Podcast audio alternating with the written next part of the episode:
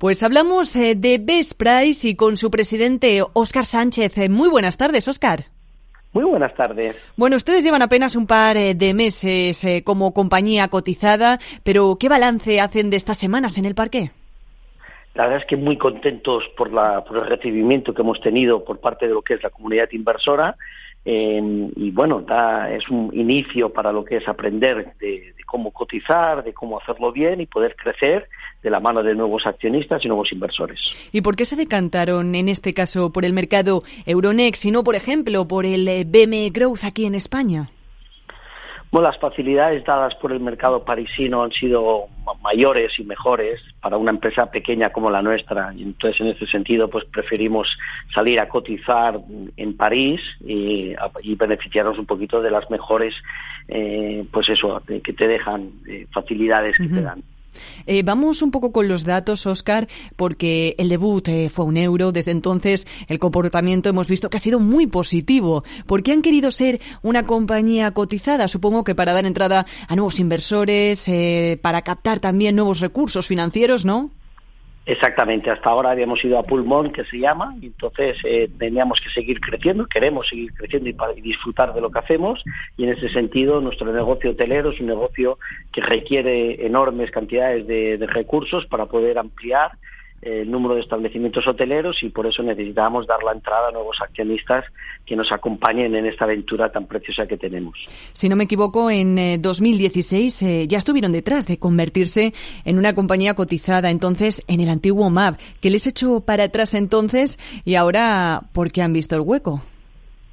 Bueno, las trabas que tiene el MAP principalmente vienen de la mano de la valoración entonces, cuando intentas dar el paso al, al PME Growth o al MAP, en su caso, la valoración que se te hace de un proyecto cuando eres pequeño, pues es, la verdad es que es bastante más pequeño de lo que tú puedas llegar a creer que eres.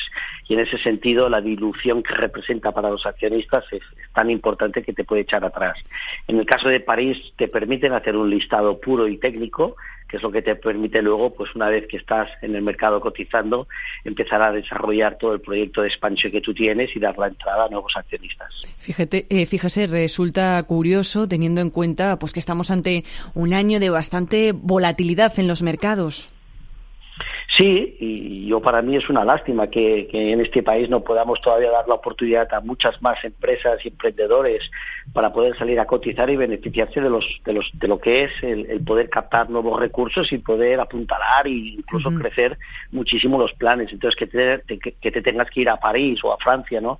para buscar um, esa cotización que te permite luego, pues eso, estar presente en, los, en las mesas de inversores y, y financiación, pues es una lástima y esperemos que algún día esto pues vaya mejor. Y fíjese que aunque la situación, el panorama sea complicado para todos los mercados en términos generales, eh, de momento eh, lo que llevan recorrido ha sido positivo. ¿Creen que hubiese sido incluso eh, más positivo el avance que hubiesen tenido en el mercado en estos meses de cotización si el contexto fuera completamente diferente?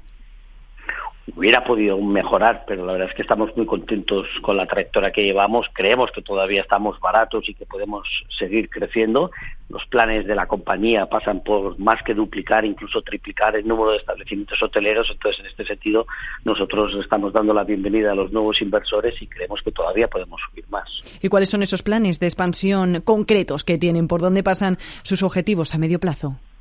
Pues mira, a, corto plazo vamos a doblar, vamos a doblar lo que son los números, vamos a pasar de cuatro hoteles a ocho hoteles y en medio plazo que tú comentas, pues en breve, en, un espacio breve de un año más o menos, anunciaremos ya eh, pues casi el triple de los hoteles que tenemos ahora, o sea que nos ponemos en casi 12. Supongo que liderar la categoría de hoteles urbanos es todo un reto. ¿Cuáles son las bazas con las que quieren luchar por ello? ¿Cuál es el concepto diferencial de Best Price? Bueno, principalmente es el precio, justo el nombre que tenemos es de mejor precio, best price, y lo damos incluso con unas prestaciones de calidad superiores a los hoteles de cuatro estrellas. Y esto nos lo dicen nuestros clientes y de hecho hoy hemos publicado un anuncio de unas estadísticas de lo que es lo que opinan nuestros clientes y nos posicionan incluso por encima de hoteles de cuatro y cinco estrellas ¿no? en, lo que son las puntuaciones. Entonces, si encima a estos clientes les das el mejor precio posible en la zona, pues más que contentos. Es un modelo nuestro eh, muy, muy, muy, muy rentable, tanto para los, para los inversores y accionistas como para lo que son los propios clientes que se benefician de unas prestaciones de altísimo nivel al mejor precio siempre. Claro, porque ustedes, eh, para quien no les conozca todavía, son una boutique hotelera eh, de concepto innovador, vamos a decir que eh, casi exclusivo, con habitaciones de lux, un diseño moderno de las instalaciones, básicamente, pues lo que va buscando cualquier turista cuando se aloja en algún establecimiento y además con buenos precios, como su propio nombre indica, ¿no? Exactamente, y encima todo apoyado con un servicio de recepción eh, de 24 horas, que es, es, lo mejor de lo mejor que tenemos, en el sentido de que es personal, es casi como familiar, y acompañamos durante toda la estancia a nuestros clientes. Entonces, para cualquier cosa que puedan necesitarnos, pues siempre tienen ahí a la persona que les acompaña en esa estancia y que les da esa seguridad, ese confort y, y ese pues buen hacer por parte nuestra. Entonces, si todo eso encima se traduce en que duermen y sueñan bien con nosotros, pues al final la verdad es que todo es perfecto, ¿no? ¿Y cómo consiguen ustedes combinar todos estos ingredientes eh, para conseguir la fórmula que les ha llevado pues a esa exclusividad, esos eh, buenos precios en la demanda en un contexto tan inflacionario como el que tenemos, con subidas de costes, pues que también afectan a las empresas? Pues somos por una parte muy eficientes en el sentido de que medimos cualquier euro que invertimos y cualquier euro que ponemos en la estructura de gasto y descartamos todo aquello que pensamos que no proporciona un, beneficio adicional tanto al cliente como a nuestros propios trabajadores y accionistas, ¿no? Entonces, en este sentido, somos, la, verdad es que muy, muy, muy buenos en maximizar todo. Y, y, no, y no y si te digo también la verdad tenemos una estructura de costes muy muy muy ajustada. Yo posiblemente seré el presidente que menos cobra en todas las compañías cotizadas del mundo, ¿sabes? Y eso también ayuda.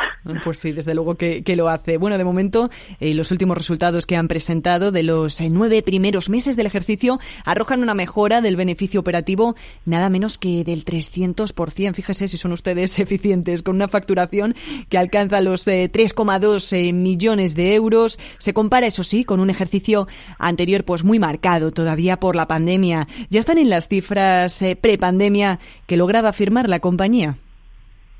Sí, sí, la verdad es que estamos contentos y, la, y augura, las previsiones augura todavía resultados mejores, ¿no? Entonces estamos con márgenes del beneficio operativo en torno al 50%, que casi no lo tienen ni las compañías tecnológicas, y en un sector maduro como el nuestro, que es el hotelero, el presentar beneficio operativo del 50% es, es espectacular. Entonces eso al final ahonda más todavía lo que es el modelo disruptivo que tenemos de, de beneficio incluso para nuestros accionistas, trabajadores y clientes, y eso hace que cada vez más, con unos grados de ocupación que ronda el 99% en cada hotel, la verdad es que tenemos un futuro que pensamos que es brillante. Desde luego, prometedor parece. ¿En qué niveles de ocupación se están moviendo ahora? Pues actualmente estamos, ya te digo, en, lo que llevamos de año en torno al 98, 90, sí, sí, 98, 99%. Es decir, lo que no ocupamos es por gente que no que nos cancela en el último momento pues porque ha perdido el avión o el, tren, ¿no? Y en ese sentido, pues pues la verdad es que estamos súper contentos. dudo que haya muchas compañías con estos ratios de ocupación en todas las plazas hoteleras donde estamos, que es Barcelona, Madrid y Girona. Claro, porque ahí va yo. Esa tasa de ocupación, eh, pues es de media o es lo que se consigue en en todos los hoteles, que si no me equivoco, tienen cuatro hoteles operativos, ¿no? Tres en Cataluña y uno en Madrid. Exactamente, es la media, el 98-99% es la media de los cuatro, pero prácticamente todos están en ese nivel. Eh, el que más contentos estamos ahora te diremos que es Madrid. Madrid se está comportando de fábula y, contentos y en breve anunciaremos nuevas aperturas aquí en la capital. Entiendo que cuentan con posición de caja, ¿no? Para afrontar esas nuevas inversiones y aumentar el número de establecimientos. ¿Hacia dónde están mirando para crecer? ¿Qué ciudades son el objetivo prioritario? Y también saber si tienen planes un poco de expansión fuera de España.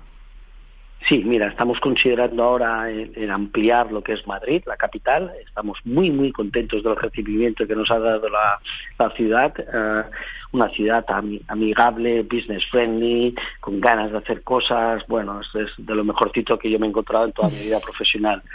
Luego queremos crecer en, en el sur, lo que es Málaga, Granada, y irnos también a Valencia. Bueno, pues estaremos muy pendientes eh, de ver esas nuevas aperturas, pero de cara a 2023, eh, ¿son optimistas en líneas generales? Eh, ¿Qué previsiones de cifras manejan sobre todo para el sector?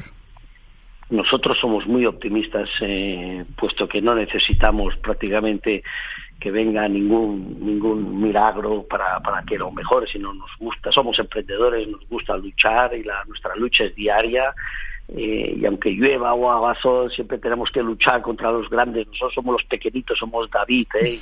y, tenemos que luchar contra Goliat, que son las grandes multinacionales del sector, que son las que acaparan todo el protagonismo, y nosotros, mientras haya una demanda ahí en el mercado, nosotros se, la, se lo quitaremos a los demás para para intentar seguir brindando nuestros resultados positivos. ¿no? Entonces, en ese sentido, 2023, pasada la pandemia, que ha sido lo peor que hemos podido vivir nosotros en el sector, nos obligaron a cerrar, como aquí que dice, y, peor que eso no creo que haya nada más. Entonces, en cualquier escenario alternativo a, una pandemia, pues somos, somos estamos contentos y y con ganas de seguir trabajando duro. Imagino que, cuesta imaginarse un escenario más complicado que el que hemos vivido estos dos años atrás, eh, que por cierto, ¿cómo los afrontaron esos años tan duros marcados eh, por el COVID? ¿Cómo han logrado mantenerse a flote?